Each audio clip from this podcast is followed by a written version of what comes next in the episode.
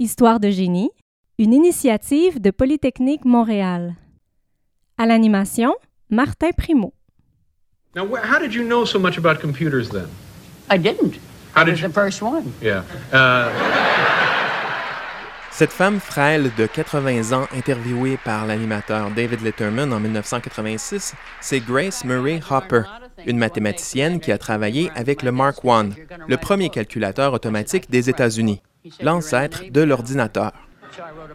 Aujourd'hui à Histoire de génie, on vous raconte la vie de cette pionnière qui a contribué à transformer les machines à calculer en véritables appareils à tout faire.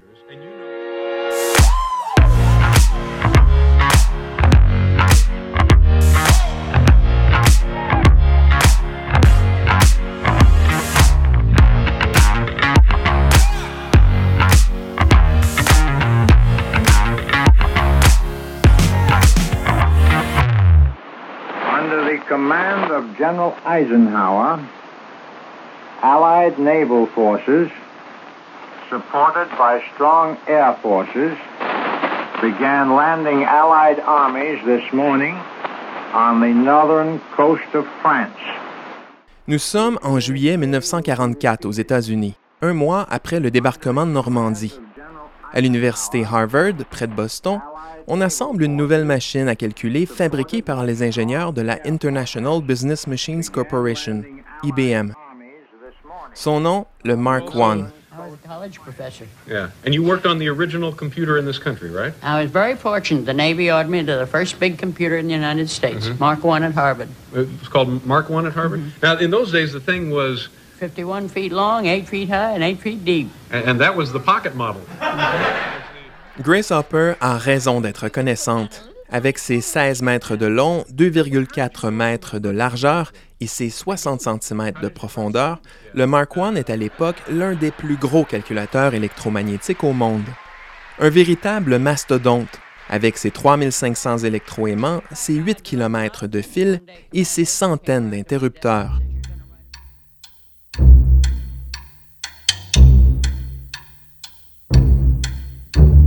La mathématicienne a alors 37 ans.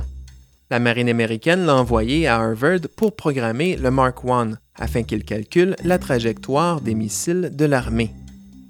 Le travail de Grace Hopper là-bas est plutôt redondant. Après avoir sélectionné une formule à utiliser, elle la décortique en une série d'étapes simples à comprendre pour l'appareil, puis inscrit les commandes en format binaire avec des 0 et des 1 en poinçonnant un long ruban de papier.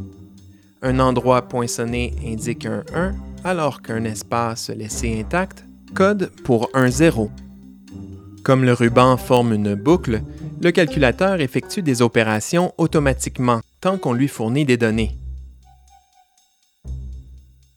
Aucun humain ne pouvait égaler le Mark I en matière de calcul. L'appareil réalisait trois additions ou soustractions par seconde. Pour une multiplication, il avait besoin de 6 secondes et de 15 pour une division. Au terme de la guerre, Grace Hopper connaissait le fonctionnement du Mark I sur le bout de ses doigts, si bien qu'on lui a demandé d'écrire un livre à son sujet.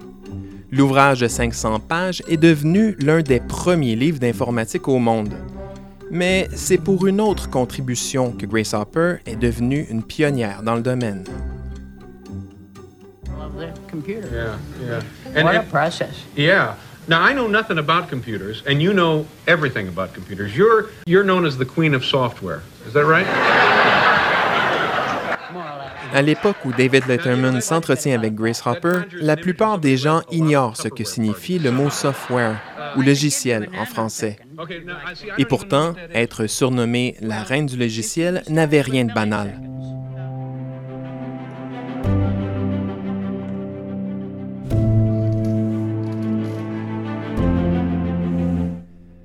Le surnom lui est venu après la guerre. La vie est alors devenue plus difficile pour Grace Hopper. L'armée américaine et l'université Harvard lui ferment leurs portes. Il faut dire qu'on octroyait rarement le titre de professeur à des femmes à l'époque.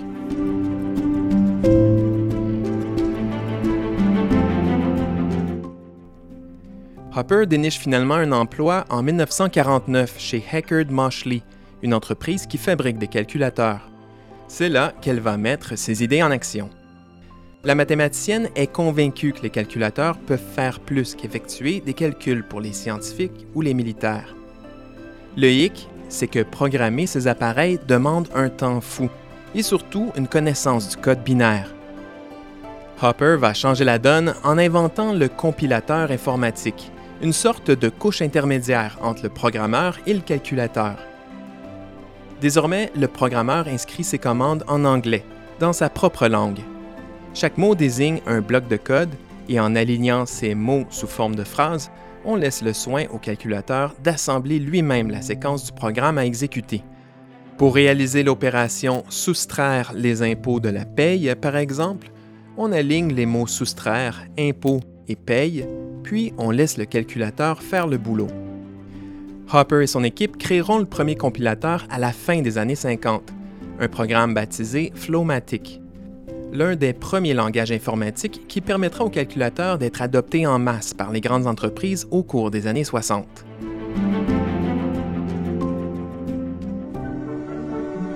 When the first electronic computer was planned, it was estimated that there could never be a market for more than two or three. Today, there are more than 5,000 computers. Au début des années 60, on s'étonne qu'il existe plus de 5000 ordinateurs sur la planète. Et pourtant, le nombre de fabricants de ces machines à calculer explose. Chaque entreprise développe aussi son propre compilateur dans un langage qui lui est propre et donc incompatible avec les produits concurrents. Chris Hopper voit cette multiplication des langages comme un véritable problème. Elle souhaite qu'on crée un langage commun. Elle pousse alors le département de la défense américaine à organiser une conférence de deux jours avec les leaders de l'industrie pour créer un nouvel outil universel. L'événement a lieu et conduit à la création du COBOL, un langage de programmation fortement inspiré du Flowmatic. Le COBOL se voulait une solution temporaire à cause de sa simplicité. C'est finalement devenu sa force et la raison pour laquelle les calculateurs puis les ordinateurs ont gagné en popularité. Dans les années 90, 80% des logiciels étaient encore écrits dans ce langage informatique. Grâce à lui, les machines à calculer se sont transformées peu à peu en appareils à tout faire.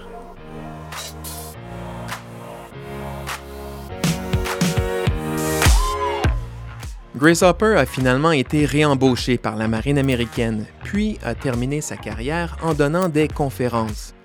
Elle soulignait à chaque occasion l'importance de tenter sa chance et surtout d'imaginer des façons de faire les choses autrement. Un bateau est en sécurité amarré dans un port, disait-elle, mais ce n'est pas pour cette raison qu'il a été conçu. Il faut naviguer en haute mer et savoir prendre des risques.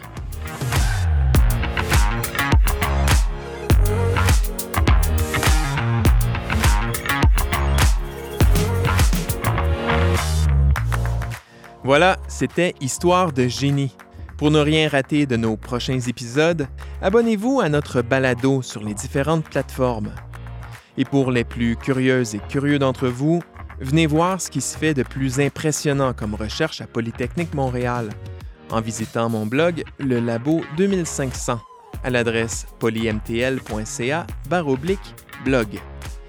Merci de nous écouter et à une prochaine histoire.